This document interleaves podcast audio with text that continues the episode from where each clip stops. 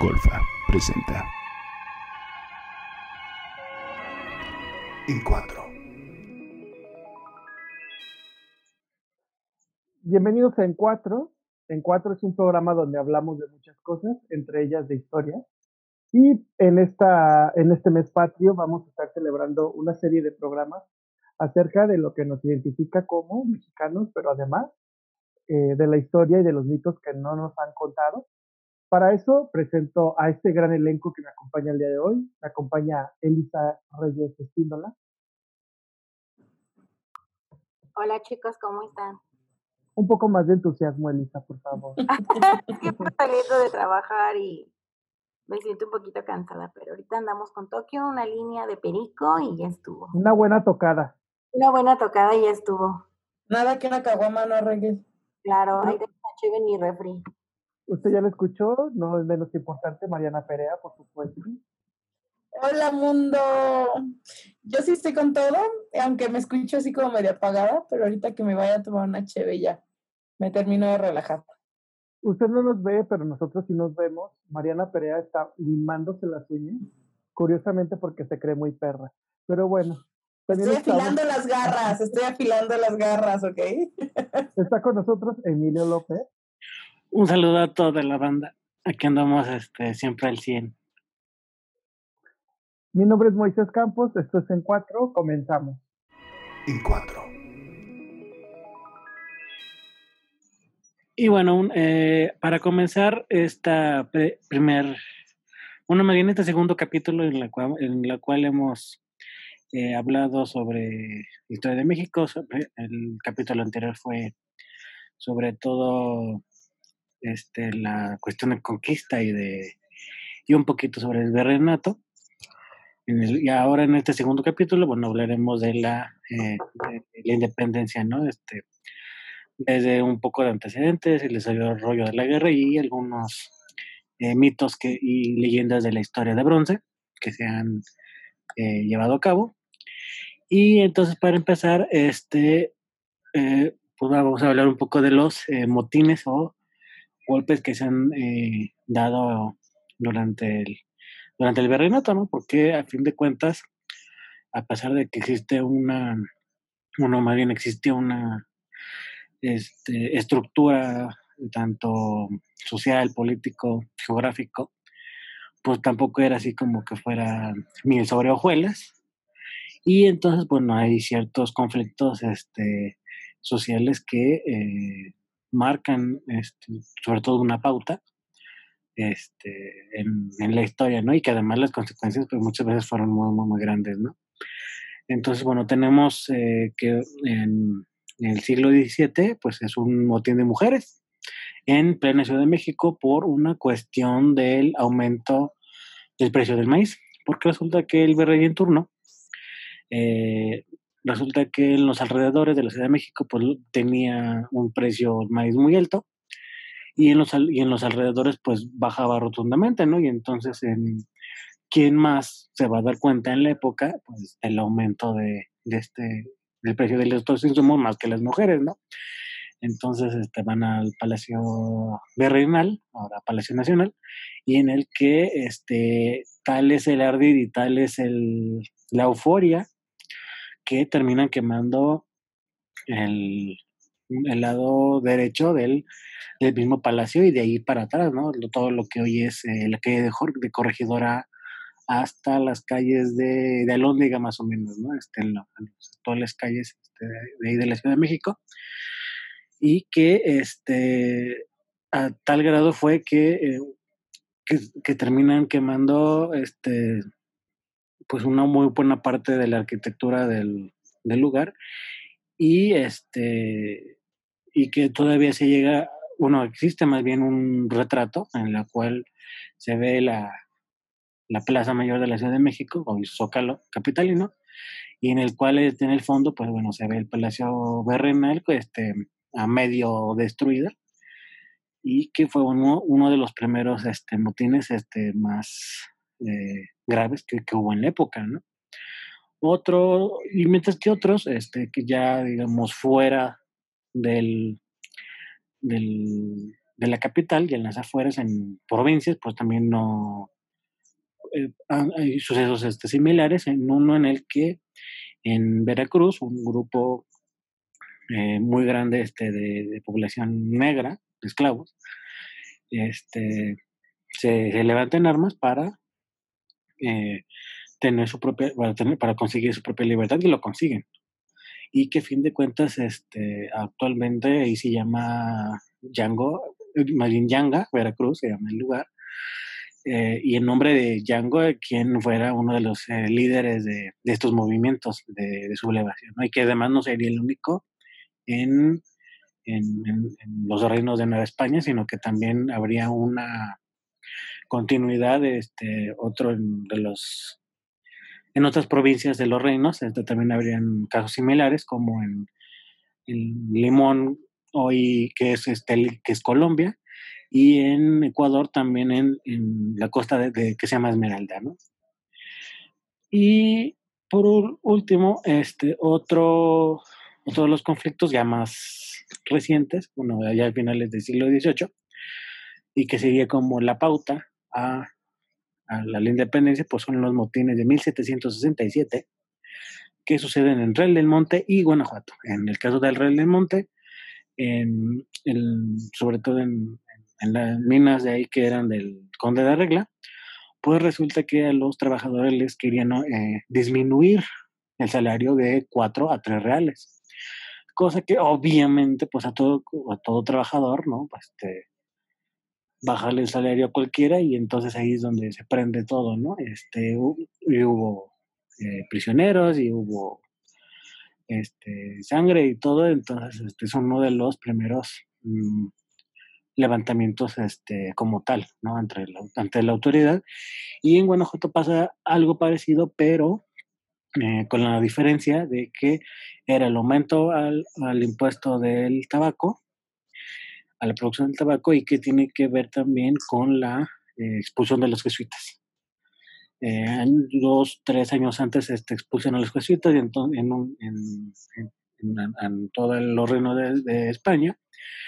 Y entonces, pues resulta que, este, pues primero es la expulsión, el aumento del tabaco, más otros tipos de circunstancias y en donde, este, pues ya sería como la gota que levantó, la última gota que desbordó el vaso, ¿no? Este, hay eh, sobre todo el levantamiento tanto de indígenas como eh, de poblaciones este, de negros y mulatos, y que, este, que por cierto de ahí sale el nombre del callejón de la cabecita, porque resulta que a uno de estos que se levantan, literalmente le cortan la cabeza y lo colgaron ahí en el callejón, ¿no? este, como tipo de advertencia de que nadie lo de que nadie lo vuelva a hacer, ¿no? Entonces el que hayan puesto las cabezas de Hidalgo Allende David Morel este, y, y, Jiménez en la Lónega, pues no es algo eh, novedoso, ¿no? Sino que ya había un antecedente este, en, el, en, en este callejón de, de, de, aquí de Guanajuato, ¿no? Este, ¿Qué opinan todos ustedes,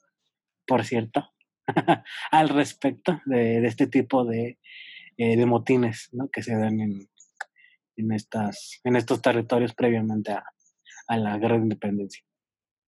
Yo le agregaría como antecedente así primario, digamos, bueno, dos cosas. Una, eh, el hecho de que eh, la Nueva España se conquistó y como consecuencia de una sublevación, digamos, ¿no? O sea, Cortés se metió con la hermana del gobernador de Cuba, que por cierto estaba casada. Eh, eso provocó que obviamente le retiraran el permiso porque iban a hacer, este, hacer un crimen. Eh, Cortés muy ducho, agarra y mete sus personas a sus barquitos y vámonos. Peló gallina a este a las tierras que, en las que eh, Diego Velázquez ya no tenía jurisdicción. Entonces me parece muy curioso eso, ¿no? Eh, Cortés, eh, o sea, la Nueva España, su, su proceso de conquista empieza con una, con una sublevación, digamos, una desobediencia. Y el otro hecho que sería el hecho de que Martín, bueno, esto es como rumor, ¿no? Eh, lo que se conoce como la, eh, la sublevación de Martín Cortés, que es muy temprano en el virreinato, en la, primera, en la segunda mitad del siglo XVI, eh, el, hijo de, el hijo legítimo de Cortés. Bueno, Cortés tuvo, entre otros, dos hijos llamados Martín, uno con la Malinche, que no era legítimo, y otro con su esposa, que sí era legítimo. Entonces, este, este hijo legítimo, que además heredó el marquesado, este, se vio envuelto en unos dimes y diretes porque, bueno, los, los hijos de los descendientes de los conquistadores creyeron que podían eh, crearse un reino aparte de, de, España, ¿no? Y entonces, pues, ¿quién, de, ¿quién debería haber sido el rey? Pues Cortés, ¿no? O en este caso Martín Cortés por ser el hijo de, Hernán Cortés. Se supone que a Martín Cortés le dijeron que sí, ¿verdad? Le contaron el chisme, Martín Cortés dijo, oh, sí, sí, yo le entro, no sé qué, no sé cuánto. Eh, mm, las pruebas nunca fueron satisfactorias. Martín Cortés siempre alegó que a él, que a él cuando se lo dijeron, Martín Cortés les dijo así como, ¿saben qué? A mí no me metan, este, eso es su pedo, este, yo no quiero pedos con el rey, mi soberano y señor, etcétera, etcétera. Y al parecer, pues las pruebas no fueron suficientes porque se le condenó a galeras en lugar de condenársele a muerte, como se le condenó a muerte al resto de los, este, de los conspiradores, ¿no? Que de hecho la casa, una de las casas de los eh, hijos de, ay, se me fue el nombre, creo que es de los Aguilar, era exactamente donde está ahora el templo, bueno, donde la, está parte abajo del templo mayor. hacen las casas, eso se derrumbó de hecho y ahí no había casas en la época virreinal al principio porque precisamente era como un símbolo de escarmiento al pueblo. Que además los escarmientos eran muy comunes en la época. Este, no sé, no, no sé qué tan efectivos habrían sido. Yo creo que no mucho, digo, Enos aquí 200 años después peleándonos este por del hecho de que somos independientes, pero sí me parece que lo de los este los los castigos tan así tan físicos no fueron muy muy alentadores. Para mejor dicho no desalentaron a los conspiradores de, cantidad y media de conspiraciones que existieron. Muy eh, bueno, mm, yo creo que indiscutiblemente los últimos sucesos que tuvieron a, acontecer durante la, Nueva España fue primordialmente por eh, las este, políticas que estaban impulsando la Casa Borbona. Entonces, esto implicaba eh, prácticamente dos sectores como muy importantes a mitigar, por así decirlo. El control de las finanzas el control territorial, por eso crearon la superintendencia. El control de las finanzas acaparando primordialmente las cajas reales. Hay que entender que anteriormente las cajas reales estaban dadas en privados, entonces era muy común que se robaran las cajas reales. Entonces nunca llegaba como el, impuesto del rey o el quinto del rey, por así decirlo, a quien debería de serlo. Y lo siguiente tiene que ver con impuestos que se eh, pusieron al tabaco y también a los juegos de mesa. Esas fueron las principales consecuencias por las cuales sucedieron las últimas eh, sublevaciones que, que, hubo en Guanajuato y también en, en, Veracruz, me parece. No, en Real del Monte.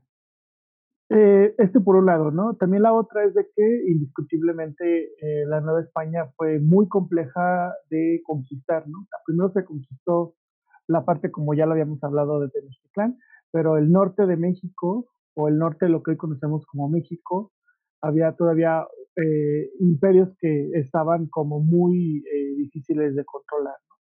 Eh, tal es el caso, por ejemplo, de que los chichimecas firman un acuerdo de paz también para que los españoles puedan llegar a más territorios.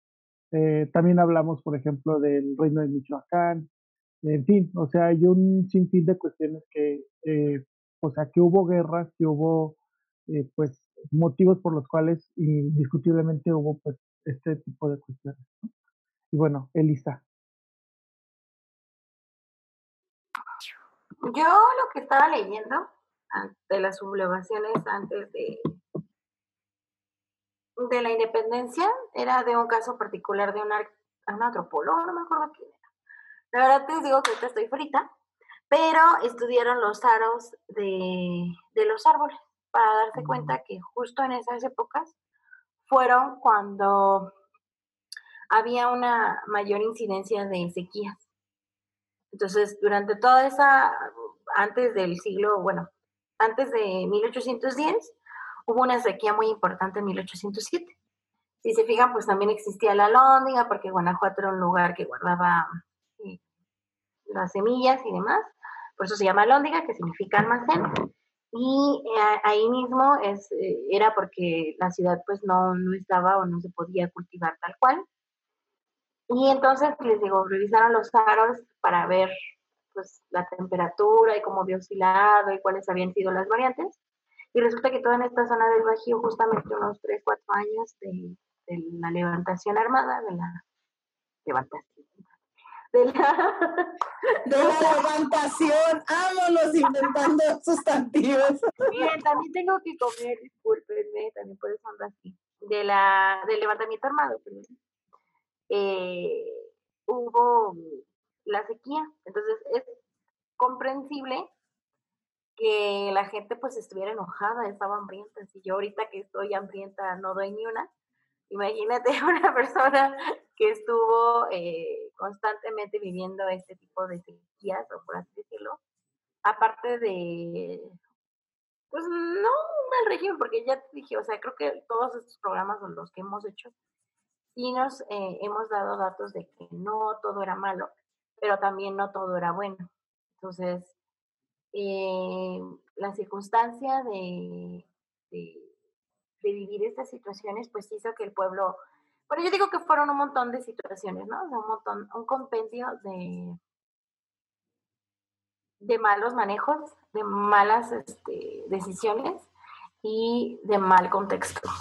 Eso es lo que hizo que la revolución estallara. Y pues a veces uno se pregunta, porque justamente en el Bajío, mira, yo que no soy del Bajío, te puedo decir que la gente aquí es bien salvaje, o sea, comían perro. Entonces, creo que también tiene que ver con que la gente aquí pues es chichimeca. y ya le No sé, mira, te voy informando que los mexicas tenían este San ¿eh? Tenían perfiles de cabezas alineaditas, entonces, y comían pozole. Entonces, eso sí como de que los chichimecas eran los salvajes del asunto. Mm. No, o sea, pero me refiero que porque justamente en el vacío empezó a haber este tipo de, pues situaciones.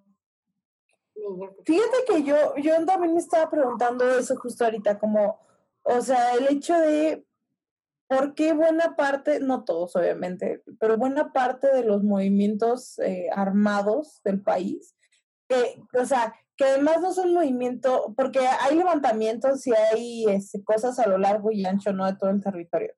Pero ciertamente creo que los movimientos que logran conformarse en oleadas más grandes y repercutir, digamos, a, como a cuestión eh, nacional eh, o trascender, digamos, de su provincia, se gestan en el Bajío. Y justamente ahorita me lo estaba preguntando, no sé si tenga que ver, o al menos en la época virreinal como la que estamos hablando, el hecho, por ejemplo, de las conexiones, ¿no? Eh, el Bajío, esta parte de León, Guanajuato, es, es, un, el camino de tierra adentro, ¿no? Es una parte por donde pasan los comerciantes, donde se mueven los bienes, este, no sé cómo, eh, el hecho de que la gente rica de aquí, o sea, los criollos, porque al final ellos son los que arman la, la independencia, y tenían conexiones como en todos lados. No sé qué sea, pero sí me parece como muy interesante eso de que, de, pues sí, que los movimientos, porque no creo que sea solo por lo salvaje, no, y, y tampoco creo que sea porque, ay, aquí había gente más ilustrada que en otras partes del país. Mm, pero no sé si sea como su, la conexión, no sé qué sea, pero sí me parece como algo muy interesante. Después de esta levantación, vámonos un corte y regresamos. En cuatro. Bueno chicos, estamos de regreso. Ya comí, ya me di la línea de coca para estar al 100. Y pues nada, vamos a seguir hablando de este tema que la verdad está apasionante porque sí podría ser un buen tema de conversación cuando estamos echándonos el pozole si realmente superamos qué onda. Pero, eh, pues a ver, muy dinos cómo vamos a empezar esta linda sección. Así es, así es, Elisa. Ya te vimos muy encocada, muy empericada. Pues vamos a hablar acerca de los antecedentes que, provocaron la independencia o la guerra de independencia. Eh, que dicho está además, pues la independencia está compuesta, o, o, la guerra de independencia está compuesta por varias guerras, en las cuales pues hizo un pinche revoltijo que al final terminaron peleando los buenos con los buenos y los malos con los malos y los malos con los buenos y una chingadera. Pero bueno, vámonos acerca de los antecedentes que pues abrieron esto de, eh, pues sí, de la independencia. Primordialmente tenemos que hablar de la corte de Cádiz. Bien, eh, pues en Europa la casa que reinaba, pues naturalmente era la casa eh, Borbona. ya mencioné en el, en el, en el bloque pasado algunas de las reformas borbónicas que se implementaron en la Nueva España. Esto pues agravió a tantas personas que pues regularmente pues, eh, pues este, estaban viviendo en, un, en una época en la cual pues les permitía un montón de privilegios. Cuando llegan los Borbones toman un sinfín de eh, cuestiones que naturalmente les pertenecían, como la recaudación de impuestos, las cajas reales, eh, dividieron el territorio en super, eh, superintendencias y esto permitía pues un control mucho más estricto y específico al respecto. Eh, la Corte de Cádiz también eh, es una corte que se distingue, eh, primeramente, si no me equivoco, y si no Mariana va a tomar ahí el, el brinco, las leyes de India. Entonces, sí, no. A ver, Mariana. No, no, no. Las leyes de Indias existían ya previas. Era este lo del Consejo de Indias.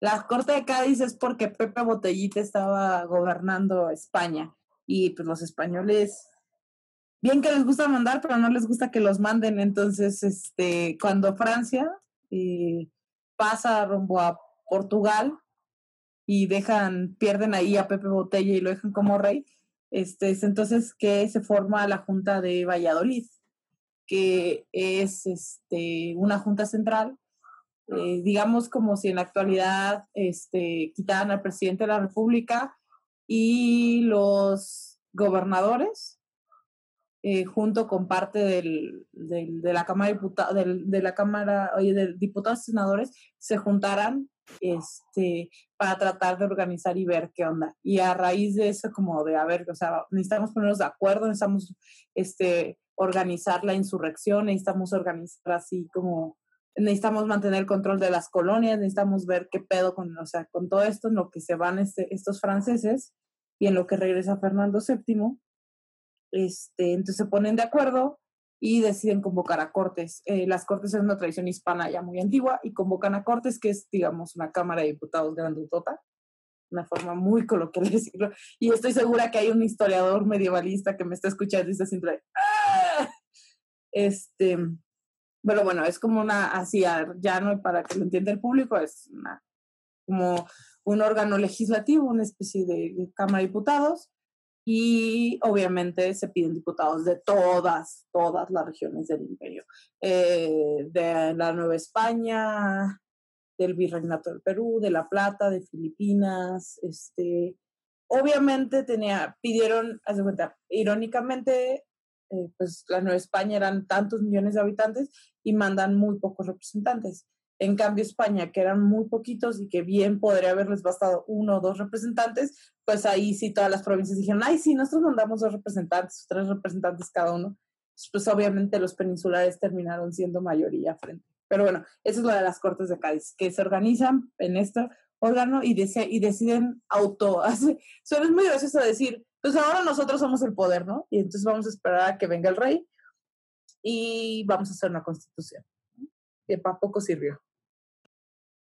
Bueno, después de este paréntesis cultural que naturalmente tenía que haber pasado, eh, también ocurrieron ciertos fenómenos eh, que tienen que ver acerca de eh, pues lo que llevó a la independencia de México o a esta idea de libertad, por así decirlo, que no también está del todo claro, eh, dos acontecimientos mundiales que ocurrieron, pues fue la Revolución Francesa y también la independencia de las tres colonias británicas en, este, en lo que hoy conocemos como Estados Unidos. Estos dos fenómenos también tienen una gran interacción dentro de la Nueva España y también un fenómeno que se estaba ah, pues, eh, gestando en, en Europa, que era la ilustración. Entonces, estos fenómenos también incluyeron un montón de ideales eh, libertarios, lo que permitió que se comenzaran a hacer diferentes tertulias y también conspiraciones, redes sociales, que concluyeron en lo que conocemos como el grito de Dolores Hidalgo. Esto pues ya ha ocurrido en 1810, el 15 o el 16, o el 16 de septiembre de 1810, con el cura Miguel Hidalgo y Costilla. Y pues bueno, después de esto vamos a empezar a discutir. Mariana. A mí me da como mucha risa el hecho de que este como que pensemos que el, cura dijo, sí, vamos a crear un país nuevo, ¿no? O sea, como que eso es lo que me da un poco de risa.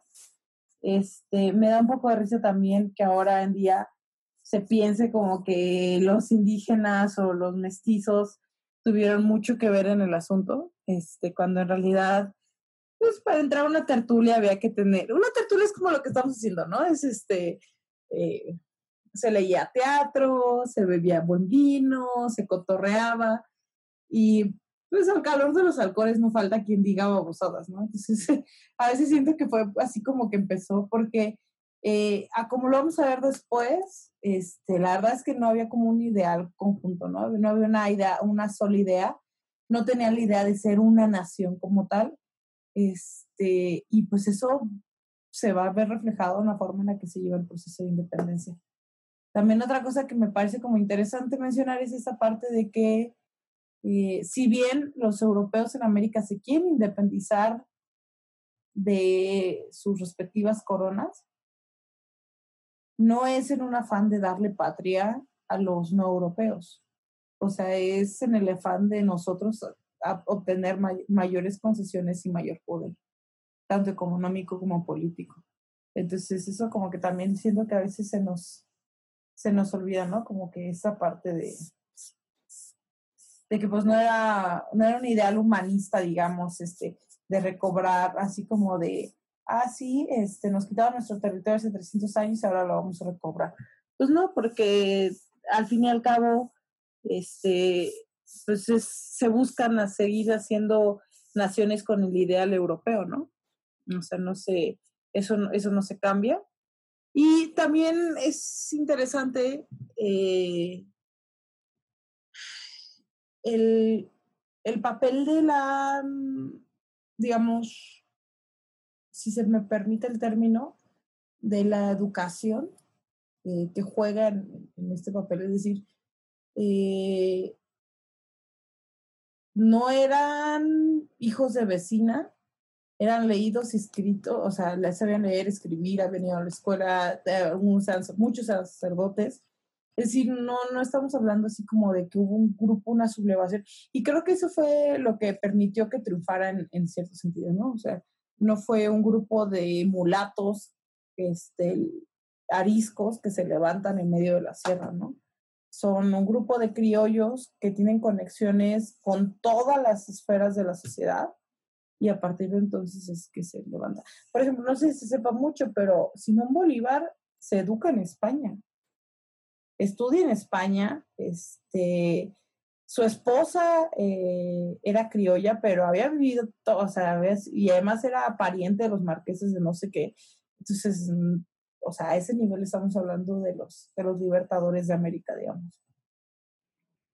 Bueno, también este, algo que que también se ha pues, discutido, pues es que no hay un pues un grito oficial, ¿no? Porque pues él, ahora sí que él, este, su pecho fue, no es bodega, sacó lo que tenía que decir y entonces pues ahora sí que el que cachó lo que dijo, pues le entendió y, no hay ningún registro como oficial de lo que, de lo que haya dicho como para mover a, a, lo que haya impulsado, bueno, a, mover a, mucha gente, ¿no? Desde Dolores, moviendo a, pues, un montón de gentes, este, por toda la zona, ¿no? De Dolores a San Miguel, Celaya, este, decidir si, si continuaban a Querétaro, al final si vienen para Guanajuato, y este y que pues no hay una cuestión oficial, no, y que ahora, bueno, ya se inventan hasta este las autoridades en a, decir este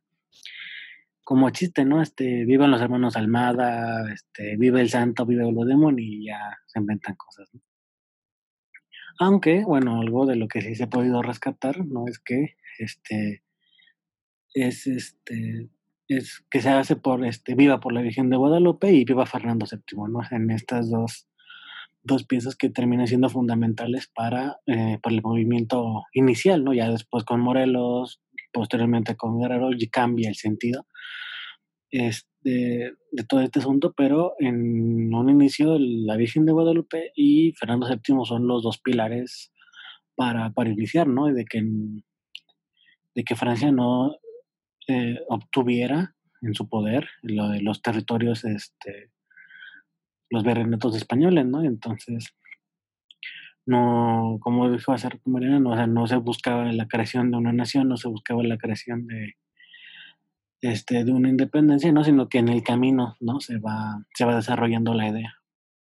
Bueno, quería hacer un comentario. O sea, me parece que el grito de que muere el mal gobierno es muy icónico, porque precisamente se relaciona a lo que había dicho ya Eli, de este, cómo se sentía que se estaban eh, llevando, digamos, eh, las, o estaban abusando de, su autoridad, de sus premisas, algunas figuras de poder, y, y por eso hay que morir. O sea, cuando dicen abajo mueran los gapachupines, se refieren a los, a los de la península, pero aquellos que son, digamos, ladrones, es una forma despreciable de decirlo, ¿no? Entonces, qué triste que 200 años después seguimos gritando muera el mal gobierno. Ah, ya sé. Yo quiero empezar con un chiste muy millennial. no sé si han visto esta imagen de Don Cangrejo bien como entachado con Bob Esponja y hay varios memes, y bueno, varias páginas de memes históricos, pero sí dice así como de yo contándole a mi cita de Tinder que Hidalgo no quería la independencia. Pues, o sea, es cierto, o sea, es algo muy cierto. Hidalgo en un principio, ya, o sea, yo remarco muy bien lo que dijeron, lo, que comentaron. La verdad está muy puntual. Parece que estoy en mi seminario de historia virreinal. Y eso quiere decir que la doctora Guevara nos ha enseñado bien o nos enseñó bien. Ya te vi. Hasta estamos haciendo lo mismo de comer en el seminario. Pero, este, yo nada más podría como apuntar, sí, una crónica, por ejemplo, las dos hacer la comparación de Bustamante y de Lucas Alamán. Lucas Alamán estuvo ahí y ya cuando tú comparas los libros, bueno, los textos que, ellos escriben, pues sí es una, una diferenciación muy grande, ¿no? O sea, por ejemplo, Lucas Alamán comenta que Riaño, que es el que estaba aquí cuidando, que le manda la carta a Hidalgo y que le dice así como éramos amigos, me traicionaste y así. Y pues Riaño le dice así como de tú y yo ya no somos amiguis y no sé qué tanto. Y por eso deciden tomar la ciudad de Guanajuato. Yo creo que por ahí eh, ese es uno de los factores que hizo que eh, tomaran Guanajuato. Y así nos vamos más a lo del toma del grito y demás. O sea, se cree que en realidad Hidalgo pues solo llamó a misa. Fue a su casita, que está muy bonita y en Dolores, por si la, la quieren visitar pues yo me imagino que todo lo que está ahí, pues obviamente no es original, porque se lo chingaron cuando pues fue el saqueo.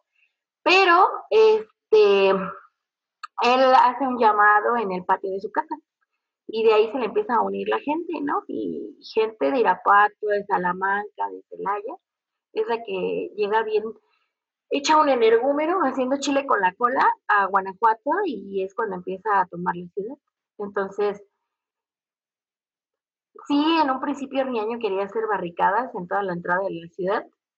Sí quería defenderla y al final de cuentas se, se acobardó y se encerró en, la lóndiga. Y también me acuerdo mucho de lo que leí de este italiano que era un mercader que a su hijo lo matan, lo azotan ahí en la lóndiga, le toca la cabeza y la revientan. Entonces yo creo que ahí empieza esta eh, rivalidad que hubo entre Hidalgo y Allende, porque Allende pues hay que pensar en una persona bien educada, eh, militar como culturalmente, por así decirlo. Hidalgo era esta otra parte, pero él nunca había participado, nunca, por ejemplo, había tomado un arma y demás. Y pues Allende estaba muy emperrado porque pues la gente estaba, pues sí, enojada y por lo mismo no tenía control. Y pues de repente Allende se enoja, intentó varias veces envenenar a Hidalgo, por ejemplo. Así tan mal se caían que hasta se querían envenenar, imagínense. Si me cayeran gordos, los envenenaría.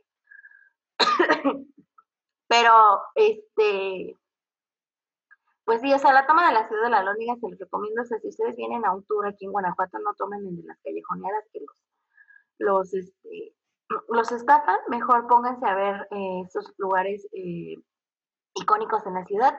Por ejemplo, la Lóniga de Granaditas van a poder, justo enfrente de ahora eh, paso al museo, van a poder ver el tamaño de las balas y los cañones que reventaron la nómina. Y yo creo que, yo a mí, por ejemplo, me sigue fascinando. O sea, después de haber vivido aquí tantos años y ya irme guanajuatense por convicción y espero que por, eh, porque me han arropado, a mí me sigue sorprendiendo ver, seguir viendo el, eh, la lóndiga, o sea, cuando está iluminada y veo el nombre de Hidalgo y digo, ah, no, me todo su cabeza y también veo el de Aldama y, o sea, yo me imagino, yo creo que siempre a mí y a las personas que estudiamos historia y a las que nos gusta, cuando vemos un lugar, decimos, bueno, ¿y pues qué pasa, no? ¿Qué, qué pasó aquí? ¿Cuánta gente no murió? Y, también en la toma del 28 de septiembre, la toma de la ciudad, a mí la verdad me da mucha risa que el guanajuatense celebre que se chingaron su ciudad que literalmente hubo ríos de sangre en su ciudad y celebran bien bonito con un desfile y iba al ver muy precioso saludando. Entonces sí hablan un poquito de que la gente no sabe ni qué onda, pero pues está interesante porque gracias a plataformas como estas podemos hablar del chisme sabroso, por ejemplo, que Hidalgo estaba muy coqueto ahí donde estaba el Vips antes, ahí junto al Fly, y estaba ahí el del, del, de los dragones de la reina tomándose el cafecito, mandando cartas, y acá matándose en la lóndiga, usted algo, en realidad nunca participó.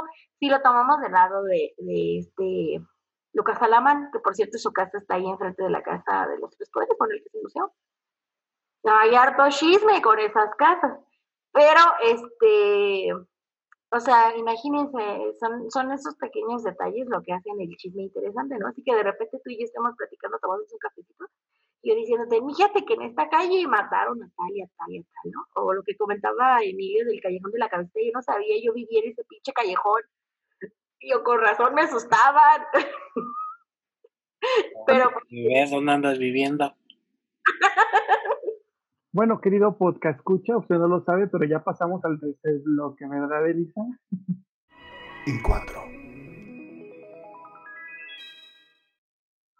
Sí, un poquito.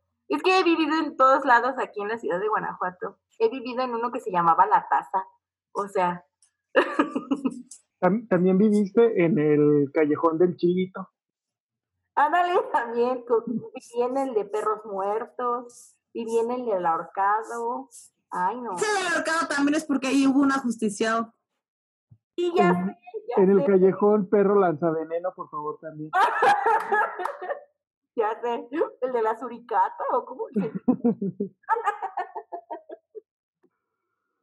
Ay, pero pues está muy bonita la ciudad y uno sí se, bueno, yo siempre cuando llegué la primera vez dije, no mames, aquí pasaron, no ha pasado tantas cosas.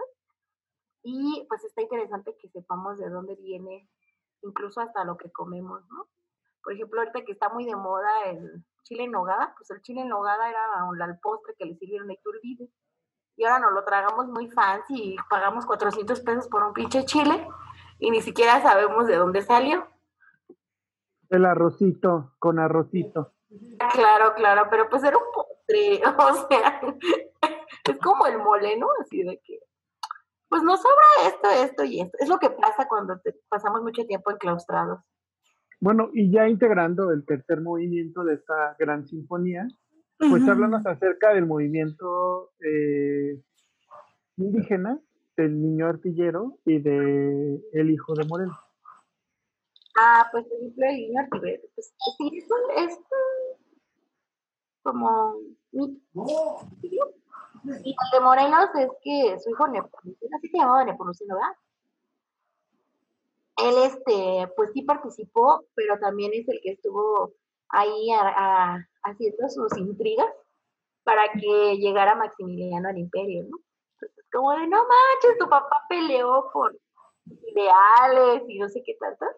Y ahora tú con la mano en la cintura haces babosas. Es como, por ejemplo, cuando pierdes la empresa, como don Armando cuando perdió como algo así. Y este, y lo del niño artillero, la verdad desconozco completamente, o sea, como todo el contexto, no sé quién se la acepta. Bueno, del niño artillero se supone que eh, creo que era con Morelos, en el que tenían que tirar un puente o algo por el estilo, y entonces este el niño artillero este había lanzado un, un cañón y entonces este como que como que fue el, el héroe de la película no entonces este más o menos la leyenda va de, de ese modo pero pero es este con en las campañas de, de Morelos. Que por cierto fueron bastante exitosas hasta que lo apresaron. Y murió en Ecate y murió en Ecatepec por cierto. Entonces Se supone que Morelos crea un batallón, bueno, esa es la leyenda, bueno, no, o sea, sí es cierto.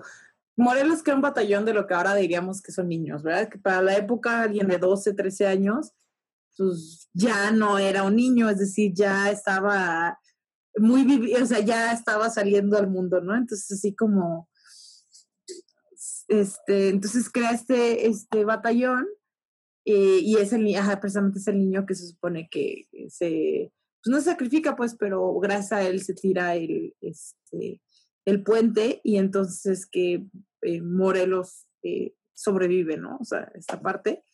Eh, cosa curiosa, en realidad, bueno, se supone, según lo que estuve leyendo, es que quien, él no estaba, el niño artillero no estaba bajo el mando de, de Morelos, sino del hijo de Morelos, precisamente en el Pomuceno, y al parecer, bueno, según quien se supone que es el niño artillero, que sí tiene nombre y apellido tal cual, este se llamaba Narciso Mendoza, al parecer él este, murió en el exilio. Bueno, yo tengo el, rato, el dato de que había muerto en el exilio, porque, bueno, vivió, pero en el exilio y regresa, regresa y muere, y muere en, en México, pero fue exiliado precisamente porque ayudó o peleó del lado de las fuerzas del Segundo Imperio Mexicano, junto con Nepomuceno, precisamente el hijo de... Y luego creo que de... se robó los restos de Morelos o no sé qué. Ajá, sí, una cosa del estilo, sí. Y ahí en, en ese es, es, un poco como la leyenda del Pipila, ¿no? Sabemos que existe un cuate, este, se me va el nombre, Eli, ¿tú te lo sabes? Este, o tú, Moy, de que... Dicen que, o sea, de la leyenda que te cuentan los días que... Juan José de los Reyes y no sé qué, ¿no? Ajá. No, los Reyes Martínez, sí. Pero que según era de Santa Rosa, otros que era el centro de la ciudad. Ah, pero también dicen que es de San Miguel, entonces, Ajá, bueno. O sea, es, una, es un ente pero tiene familia, o sea, o tuvo descendencia, o quienes pudieron probar que descendían de él, eh, hasta hace poco recibían pensión del país, una pensión de, de la nación, eh, precisamente por, por ser descendientes de un héroe patrio que le dio honores. Este, lo cual es, es, es, raro, o sea, habría que entonces buscar a los descendientes de Hidalgo y a los descendientes de Morelos, ¿no? No, para no alcanza, joven, no, pues. para darles su pensioncita, ¿no? No, pues vamos a tener que rifar otra vez el avión para Pero bueno, el punto con la leyenda del, del Pipila es, o sea, eh, no quiere decir que no estuviera esa persona, que no existiera, que no peleara en, en, por tomar la londiga, pero eso de que se cargó una losa y él solito le prendió con brea a la puerta, o sea, yo me quiero tardar, o sea, si eso fuera cierto, hagamos las cuentas de cuánto tiempo habría tardado en consumirse ese portononón que tiene la lóndiga ahí. O sea, si las ves que han quemado la puerta de palacio, no hacen más que ponerla bronceada. Ya sé, y aparte te, te, dan, te dan la idea, o sea, no sé si han entrado al Museo de la Lóndiga, que es una porquería la museografía, upsi dupsi, este, que te muestra la entrada de la Lóndiga, por pues donde está actualmente, y hasta está la escalera de que hay con el este de, de acero, y pues es como de, oye, pues entraba por la bajada al mercado, fíjate que por ahí estaban los carros. O sea, nada que ver, o sea, una ilustración que hicieron con las patas, como todo. Pero, pues, y, y Bustamante describe al Pípila simplemente porque quiere, Pues sí, crear este personaje patriótico que se sacrifica por la nación. No, ¿quién dices? ¿Alamán? No, Bustamante. Ah, sí, no, no, bueno, Bustamante es un cursi de lo peor, o sea, sí. Ah, ya sé. Robes y dale la miel así, ¿no? Sí, sí, ya Es sé. un golpe diabético, o sea, de ahí, nomás de arriba. Parece tóxico que te quiere reconquistar. Pero hasta cierto punto necesario, ¿no? O sea, las estatuas, pues al, fin- al final crean ideas dentro de la mente del pueblo y entonces ahí se necesita, ¿no? Se necesita esta imagen del pobre que también se levanta en contra de las injusticias. Claro, y a mí me encanta la frase que tienes arriba en el mirador, así de todavía faltan alóndigas que incendiar. Me hace como, ah, no manches, me gusta tu vete. ¿Quieres ser guionista? A mí me dolería que eso se me hubiera ocurrido a mí y se la tengamos que atribuir al Pipila. Sería como de, oh, tan buena mi frase y tan subversiva como para que se la quede una estatua de piedra. Y aparte así como, vamos a escuchar a la persona que trae un- una losa. ¿Qué es lo que está? Así, así de, claro, déjame y me siento aquí a contar justo lo que está diciendo este la persona de la losa mientras arde y se matan todos aquí a sangre fría. Claro que sí, ¿cómo no? Espera, ¿qué dijo el discurso de ella? Porque no alcanzo a escuchar bien su palabra. Este discurso que, que da el pipila antes de prender la, la puerta, ¿no? Es Oye, como y, de- y después, este, como al tipo este que mataron en una cantina en Ciudad de México, que sus últimas palabras fueron así como de, ay, frijoles, o algo así. sí. es que Tacos, tacos de canasta, tacos. Ajá. Bueno, Es que, según Bustamante, Hidalgo se paró y dijo, Pípila, la patria te necesita. Yo creo que Hidalgo no sabía quién venía atrás de él. yo creo que Así Bustamante- como los franceses quemaron la Bastilla. Ah, sí, Eh, lo que el- No. este, aquí harán lo mismo con la lóndiga. Y ay, no, un cursi. Lo peor es que ni siquiera estuvo aquí. Bueno, Moy, ¿qué decías? ¿Que tú crees que qué? después de este gran cóctel eh, como diabético, vámonos a unos comerciales porque se nos cae el Zoom, amiga, por favor. Ah, Amiga, claro. date cuenta. Volvemos. Estamos en cuatro. en cuatro, Estamos en cuatro y como sabrá, pues ya estamos un poco cansados, pero bien emocionados porque el, el final es el clímax. Y después del clímax, pues viene lo que le llamamos el orgasmo. Y Mariana, como es costumbre, es multiorgásmica. Entonces, este, usted no lo sabe, pero de verdad, si le encuentra, lo encuentra y lo encuentra bien. Y bueno, ¿de qué nos vas a hablar, Mariana, en el bloque 4? Este, bueno, vamos a ver un poco sobre el desmadre y el desorden que fue la independencia, ¿no? Este, ya hemos dicho muchas veces que estaban desorganizados, que no tenían los mismos ideales, que si este Hidalgo estaba o no estaba, que si el Pípila, que es el niño artillero, que todo lo demás.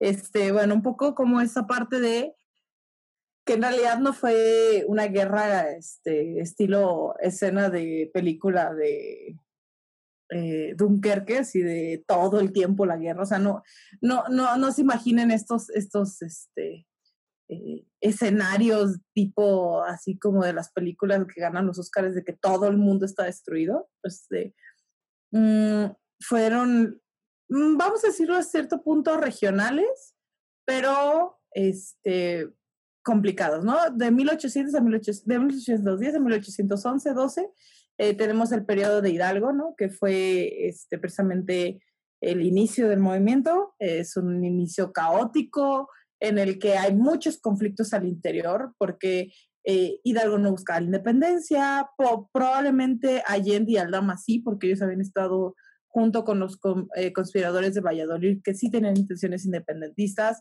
pero también estaba Mariano Escobedo, que era eh, Ignacio López Rayón, que eran como un punto más medio, así como de solo queremos que este virrey se vaya, que se nos devuelvan nuestros eh, derechos que teníamos con la dinastía anterior y todo tranquilo. Eh, entonces, como esta parte conflictiva, ¿no? Obviamente los apresan, ya es conocido. Eh, tienen este, algunas victorias, el grupo de, el contingente de Hidalgo tiene algunas victorias, ah, porque además los contingentes se dividen, ¿no? Al norte va Hidalgo, este, hacia el centro y sur eh, se mueve Morelos, que en este momento todavía no es el generalísimo. Eh, López Rayón se queda en, en, el centro del país y entonces se dividen estos contingentes, ¿no? Este, como ya es sabido, eh, las primeras tres batallas las ganaron y de ahí para el Real las perdieron.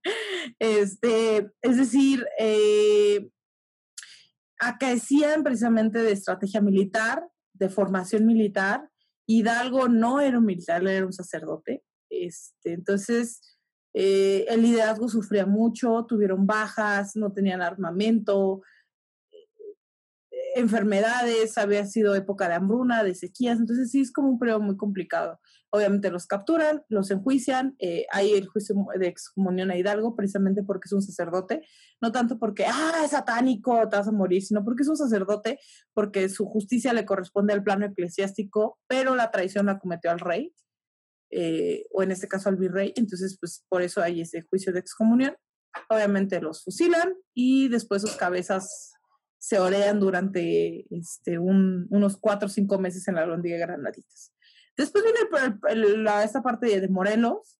Morelos sí tenía una afinidad un poquito más militar, eh, sabía, tenía algunas ideas eh, estratégicas, se rodea de más militares, les hace más caso a los militares, pero pues tampoco dura mucho, ¿no? Entonces Morelos es esta parte eh, de...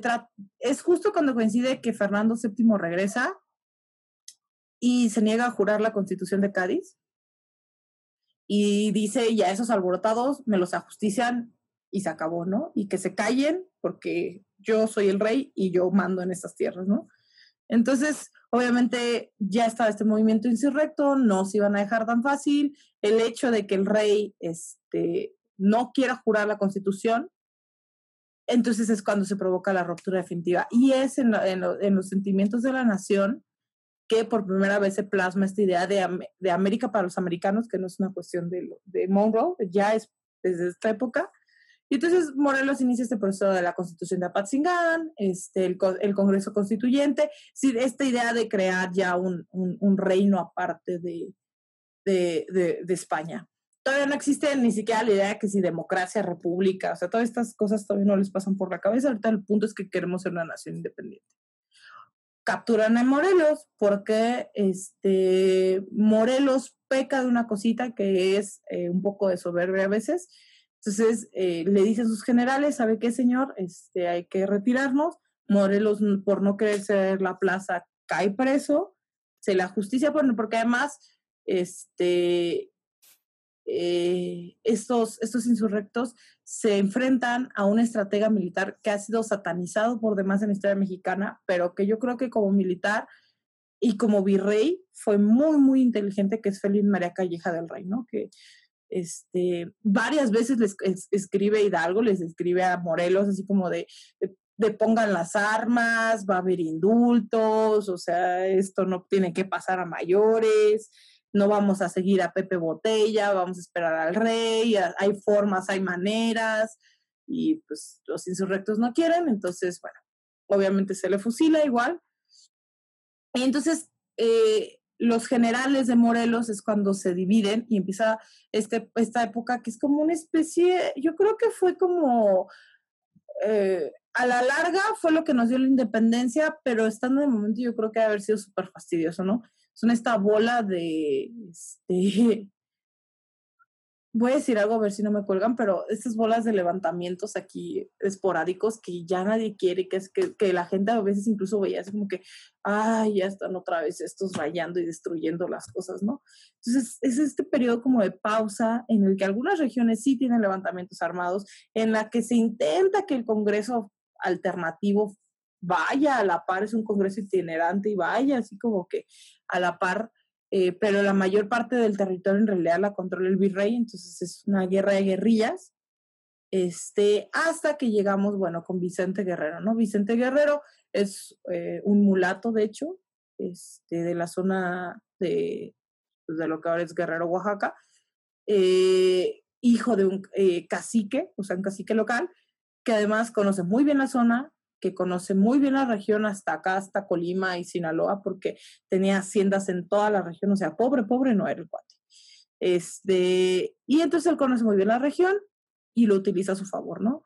Eh, y entonces empieza a, alentar, a avivar, algo que de cuenta que de la fogata habían quedado cenizas y ahora empieza como a revivir este fuego y lo empieza a, pues a, avivar y empieza a hacer ataques, en lugar de solo levantamientos ariscos por todas partes para conseguir comida y sobrevivir, empieza a enfocarlos como punta de lanza, ¿no? Entonces empieza a atacar puertos para robarse la mercancía, empieza a atacar caminos este, estratégicos, empieza a cortar vías de comunicación, así muy, muy estratégico, y eso es lo que le llama la atención a Iturbide. Iturbide venía, era parte de los realistas, y es cuando Iturbide dice, a ver, a ver, a ver, y lo localiza, y entonces eh, empiezan a, empieza esta negociación, ¿no? Porque además no fue como que, ay, son todos traidores y que me los Hay una parte, unos indultos, este, ya cercano, eh, en el 17, eh, en el que literalmente el, virrey dice, el que deje las armas en este momento, venga y pida perdón, un papelito, un indulto y tan, tan se acabó, no pasa tiempo en la cárcel, no paga multa, nada, nada. Regresa a su casita, Juancho por su casa, ¿no? Y entonces muchos, muchísimos de los insurgentes originales, Ignacio López Rayón y entre otros, toman los indultos que les ofrece el virrey porque ya se habían cansado de vivir en la serranía sino, con un movimiento que no tenía eh, rumbo fijo y que no tenía pues, nada que ver. Este, entonces, como cuando nos imaginamos la independencia, como que nada nos imaginamos así como que, ah, sí, el inicio de la independencia, el, la consumación de la independencia y next, ¿no? Cuando estamos hablando de 11 años que fueron pues muy tumultuosos, este, y que yo siento que se sentía como hasta cierto punto ahora diríamos una convención de anarquistas, ¿no? O sea, nadie sabía qué pedo y nadie sabía para dónde íbamos. porque en realidad no había un liderazgo así como que dijéramos, ah, vamos para allá, ¿no? O sea, era así como de, nos estamos levantando en armas, ¿y para qué? Eh, para conseguir eso, creo. ¿Se acuerdan de estos chistecitos de los bonitos así de, ¿y ahora qué queremos? La independencia, ¿y cuándo la queremos? Ahora. Y entonces, ¿ahora? Sí, sí, ahora. Sí, sí la queremos, así como... También es como lógico que después de 11 años no se logre empatar eh, la lucha que había considerado el mismo este, Miguel Hidalgo y toda esta gente a, la firma, por ejemplo, de la independencia. Son cosas muy distintas. Al final del día también tiene que ver mucho con eso, ¿no? que la independencia también fue una transformación misma en la independencia, ¿no? en el proceso. Entonces, eh, el hecho, por ejemplo, de que Vicente Guerrero eh, se haya abrazado con Iturbide y con estas fases hayan podido este, este, conciliar o, o obtener la independencia, pues también habla de, de, de a qué estaban tirándole, ¿no? Si, o sea, tú dices Calleja buscaba que, que, Hidalgo pues dejara las armas, que hubiera un indulto, que le dijeran, espérate, estamos en la misma, en la misma lucha, y después, este, pues un insurgente que se abraza con, bueno, no sé si, no estoy tan seguro si, si realmente eran insurgentes, o se podrían considerar insurgentes, se abrazan en un momento en el cual dicen, ay ya, o sea, ya no podemos seguir peleando, vamos a unir fuerzas y pues es algo que nos conviene, ¿no? Que al final terminó esta independencia ficticia y, tóxica que terminó con un imperio, ¿no? Que fue el imperio de Iturbide, entonces tú dices como de, bueno, ¿por qué luchaban, no? Por los sentimientos de la nación de lo que habla Morelos, o por qué, ¿no? Pues estuvo muy buen tu resumen, Mariana. Así como de pasó esto, esto, esto y luego esto. Yo, está muy chido que hablemos de personajes, porque pues son los que en realidad hacen las cosas. Hablemos de un hidalgo, por ejemplo, que la figura o la idea de este viejito pelón la tenemos de Maximiliano, que tiene a su familia, o creo que es su nieto el que da la imagen. De hecho, hace ratito que estábamos hablando de los, ah, de los descendientes, yo sabía que todavía en Hidalgo, bueno, en Dolores Hidalgo, todavía hay familia de, del cura y son dos señoritas, o sea, ya se va a acabar la, la dinastía, no sé cómo decirlo, la, la familia, la sangre. Ya son dos señoritas, o sea, nunca se casaron, ya están viejitas, y ahí se va a ir el este, porque a mucha gente le sorprende cuando dices, pues sí, tenían hijos, o sea, Hidalgo, Morelos tuvieron hijos, eh, y te digo, no, ya no es este personaje bonachón. Yo creo que sí. La descripción más árida que hay de él es de un hombre fuerte, todavía viril y que todavía aguantaba los putazos de Hidalgo. De Allende, que también era un hombre muy grandote, mamado, trabajado, cuerpo trabajado, porque pues pertenecía a la milicia, ¿no? Y de Morelos también, que es un mulato de la zona de, de todos, de donde eres, Marianita. Y sí, eres de Michoacán. Así. Eh, y a yo creo que, no sé, tiene, estoy un poquito conflictuada y abrumada por lo que pasó el 15 de septiembre. También, por ejemplo, que hayan cambiado la fecha solo porque Porfirio Díaz era su cumpleaños y don Porfi lo quiso cambiar del 15 al 16. Yo creo que Ay, desde pero qué chido, qué chido que lo hizo así. No hubiéramos tenido fiesta nocturna. Sí, o sea, está muy chido, pues. Pero Pues muy si tú le dices a la gente, la gente te va a decir, ay, ¿a poco? o sea, ni siquiera saben cuándo ocurrió realmente. Yo creo que lo que deberíamos de celebrar es la consumación, o sea, el 21. Ahorita No. que dices del, este, del, del, del cambio de fecha, se supone que en, con Santana fue el cambio, porque resulta que eh, normalmente era un acto cívico de, que no recuerdo si era desde Palacio Nacional, obviamente sin la campana, este, y, y, y se hacía, y por eso se hacía muy temprano. El asunto va de que hacen el cambio Santana porque este, él no se quería levantar temprano, entonces hacían la pachanga desde antes, en la noche, y entonces ya las, a partir de las 11 y a las 12 era todo el cueterío del, del inicio del 16. Pero era porque Santana no se quería levantar temprano. Más bien la aportación de Porfirio era el haberse llevado la campana de Dolores y el, y que, y el, y el, y el desfile como tal. Que sí, sí, ese sí era por su cumpleaños.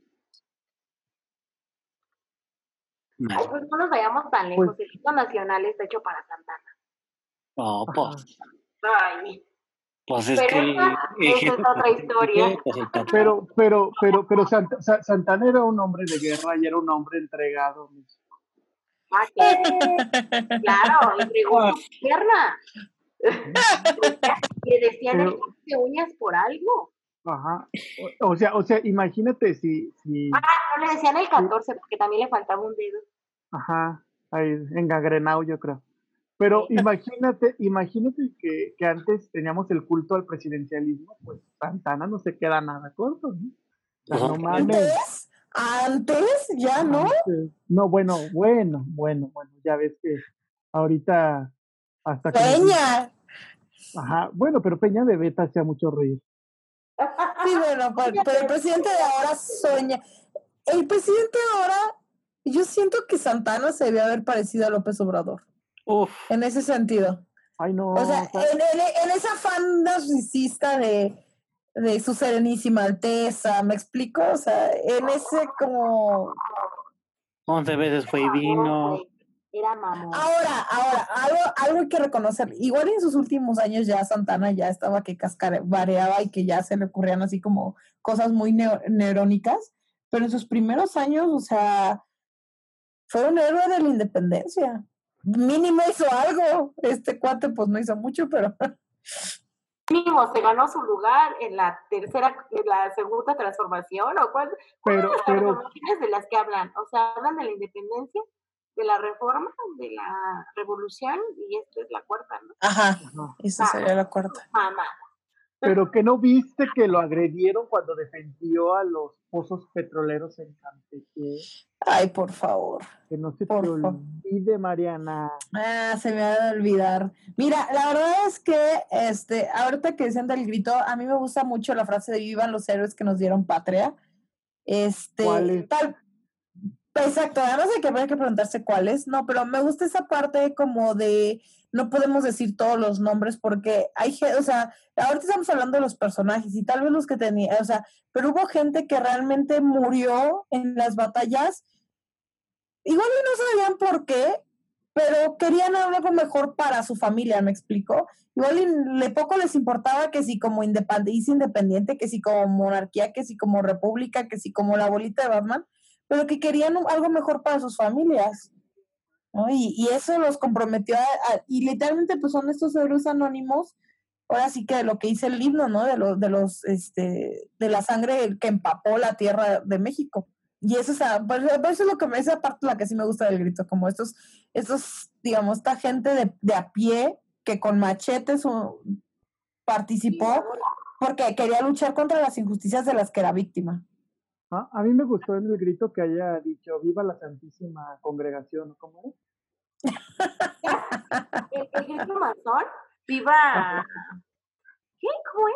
La Serenísima, no sé qué verga. Ay, ahorita les investigo. Pero bueno, ya, ya para, para ir cerrando, damas y caballeros, eh, pues fue un honor esta tarde, noche o lo que usted lo crea pertinente, eh, estar debatiendo con estas grandísimas personalidades. Sabe que los puede leer también en la revista Golfa. Mariana es una crítica de eh, la cuarta transformación. La lee los martes en el Café para Llevar en la columna dominical, que curiosamente sale los domingos y a veces los lunes. Emilio López, depende, de cómo entregue, depende de cómo entregue, ¿no? yo voy a escribir, es que no he tenido tiempo, perdón. Y, y Elisa, pues, eh, o sea, yo entiendo, Elisa, que, que, que, tome mucho de su tiempo para, para este, ejercitar el chocho, pero también te queremos leer de vez en cuando. Esto también escribe. Ah, Twitter, me quejo mucho. Pues podríamos canalizar esas energías para que tengas tu propia columna en colfa.mx. Y Moy también escribe. A mí me leen los martes en Coranto, en información reinventada sobre acontecimientos en ciencia, eh, eh, tecnología y pues absurdos políticos. Y bueno, esto fue en cuatro. Recuerde que estamos en el mes patrio y en el mes que nos vale madre todo, entonces queremos hablar de esto que nos llena de orgullo, o no sé, la verdad es que pues ya no sabemos qué chingado nos llena de orgullo. Este país está de la chingada, pero su historia es llena de orgullo. Estuvieron con ustedes Mariana, Elisa. Dios. Ay, que lo tallen, pero no tan fuerte porque se emocionan. Si pueden buscar si pueden buscar la G, y lo digo bien la G en Guanajuato, está en lo correcto. Acaba de encontrar su punto G. Golfa presenta. En cuatro.